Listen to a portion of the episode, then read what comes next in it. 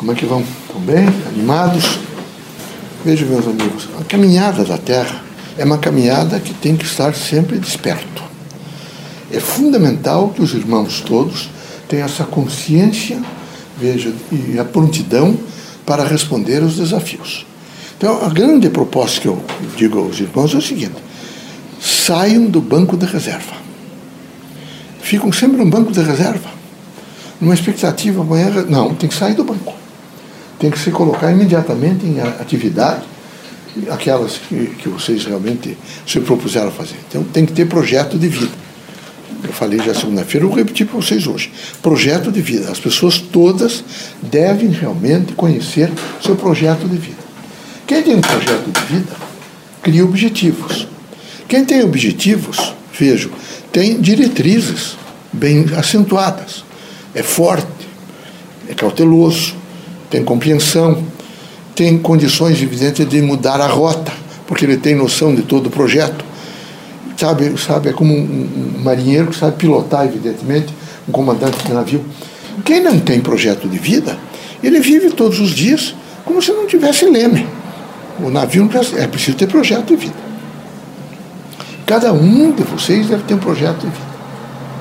Isso já deveria ser ensinado aos meninos entre 9, 14 e 15 anos, professores de diversas disciplinas, deveriam imediatamente conversar com as pessoas e até fazer uma exposição adequada para que eles soubessem direitinho o que é esse projeto de vida. Adultos, eles começam rapidamente a fazer a centralização do conhecimento que fizeram nessas universidades, no ensino todo que serve junto com eles, e começam um grande trabalho para materializar aquele, o seu projeto, aqueles seus objetivos.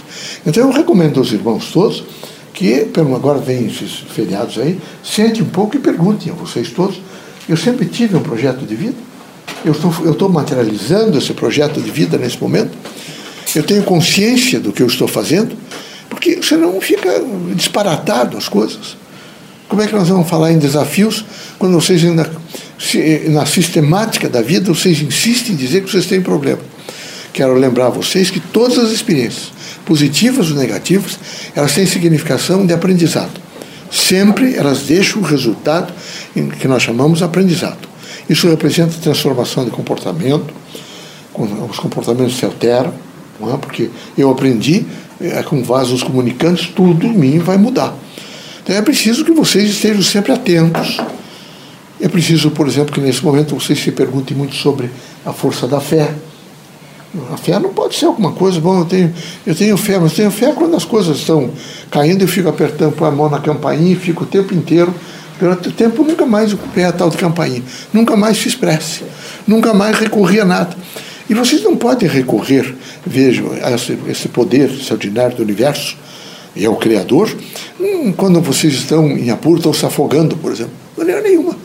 Vocês têm que sair desse, desse banco de reserva em todas as coisas, todas as áreas. Sair do banco de reserva, estou esperando que aconteça uma coisa para eu fazer pressa. Não, saiam do banco de reserva e comecem rapidamente a operar mentalmente não é? aquelas palavras que têm significação construtiva na vida de vocês.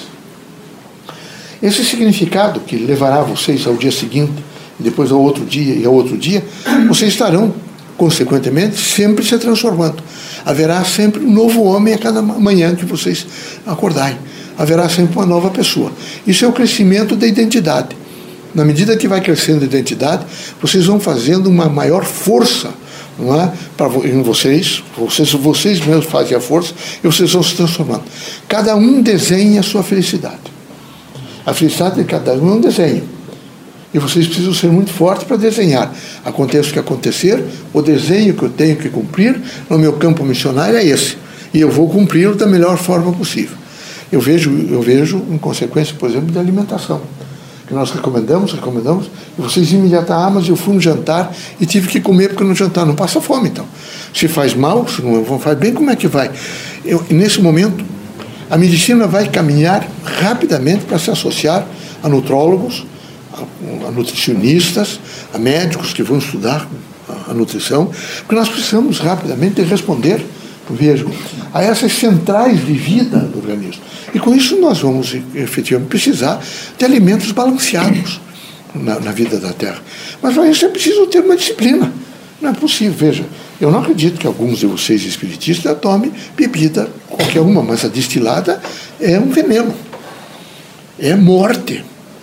Morte celular. Não é possível fazer isso. Vocês têm que ser muito eh, taxativos com vocês, eles não tomam. Ah, mas a situação, todo mundo toma. Todo mundo está errado. Todo mundo está se intoxicando. Vocês não devem, de maneira nenhuma, fazer alcoolismo. Hipótese nenhuma.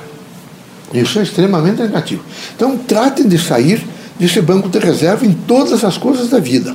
Todas. Por exemplo, na felicidade. Ah, vou ser feliz amanhã. Ué, mas vai ficar sentado até amanhã para ser feliz amanhã? Não, vou ser feliz agora. Eu vou escrever uma carta, que você já nem escreve mais carta, né? acabou. Eu vou falar com alguém. Não, fale agora. Aqui vocês todos estão transitoriamente na Terra e não sabem quando vão partir. Então é preciso não esperar para amanhã. É extraordinariamente importante e positivo chegar próximo de alguém e dizer que bom que você vive. Você é uma pessoa que eu gosto de encontrar. Tem significação na minha vida conte sempre comigo, você é meu amigo. Isso ajuda, estimula, evidentemente, o indivíduo a encontrar situações novas e a vencer algumas barreiras que são difíceis, seja patologia. Veja a, uma, anunciação do câncer para uma família. Ah, quando se anuncia que a situação de, de morte, fígado, por exemplo, é? pulmão, os pulmões, por exemplo, estão em metástase, como é que vai fazer? É difícil. Então era preciso que vocês todos entendessem que todos os homens têm a missão de suavizar a dor. Todos os homens têm a missão de amparo. Todos os homens têm a missão de fazer compreensão, fazer ajustamento. E, particularmente, os espíritas devem estar muito preparados para um processo, vejo, de controle, consequentemente, de equilíbrio social. Não podem ficar sempre despreparados não é? E, e, e estar sempre, o outro está chorando e chorar junto se desesperar, não. É tratar de arranjar argumentos para ter naquilo, é um desafio para ele. E ele tem que vencer esse desafio. Tendo que saia do banco de reserva, procure aquilo que ele tem em condições e diga para a pessoa aquilo que ela precisa ouvir. Que ela precisa ouvir, às vezes, muitas coisas. Você precisa ser forte.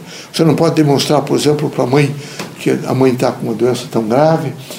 Toque nas mãos da mãe, converse com a mãe, fale evidentemente com o filho. Não pode se desesperar.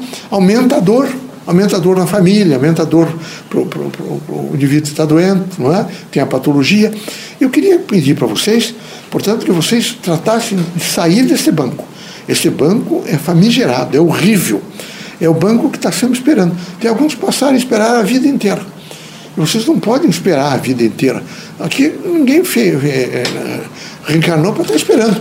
Aqui você reencarnou para aprender a fazer e fazer rapidamente o que tem que fazer. Tem que sair a campo e fazer rapidamente. Tem que olhar bem para as pessoas, cumprimentar as pessoas, não se agastar nem se desajustar, porque alguém não, não respondeu o cumprimento de vocês. Eu estou cumprindo a minha parte. Se ele não cumpre a dele, ele vai aprender devagar. Eu não tenho que ter a preocupação de ser agradado. Eu tenho a consciência do que eu faço. Então eu não preciso palmas, porque as mesmas mãos que aplaudem são as mesmas mãos que apedrejam. Vocês sabem disso. Então não esperem aplausos, de maneira nenhuma.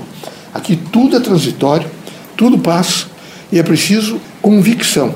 Os espiritistas devem saber viver e sofrer as suas convicções intensamente.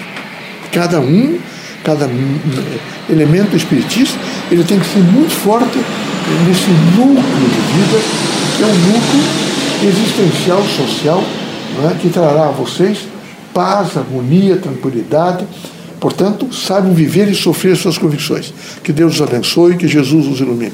Também quero dizer a vocês o seguinte: façam a força do autoconhecimento. Por exemplo, vocês têm que dar uma notícia para alguém. Como é que eu vou dar notícia? Se prepare um pouco.